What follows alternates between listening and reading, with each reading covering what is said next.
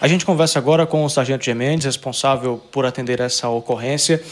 Sargento, é, deixa para gente como é que foi esse atendimento, como é que vocês receberam essa denúncia.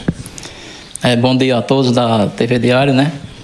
Bom, o fato se deu hoje por volta de sete e meia da manhã, onde o senhor da cidade de Patos encaminhou minha guarnição até o Projeto Mariz. Informações dela, diz que o próprio companheiro dela agrediu com um cabo de vassoura e dentro da informação a gente foi até o local.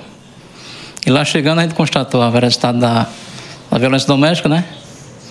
E a própria Edna é, também nos mostrou um vídeo que no dia de ontem, por volta de sete e meia da manhã, o companheiro dela, né?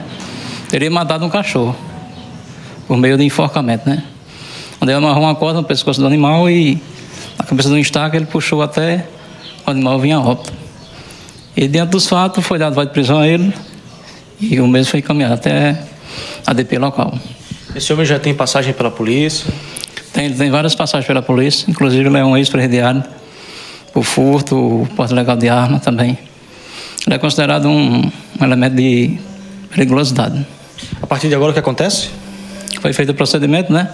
foi atuado em flagrante pela violência doméstica e também foi processado pelo maus-trato animal.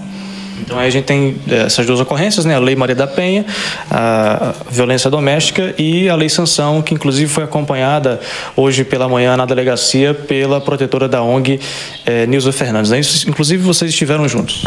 Positivo. Eu, é, através de telefone, né, eu liguei para a Nilza, ela compareceu à delegacia, onde ela também vai fazer o procedimento dela e encaminhar para Ministério Público.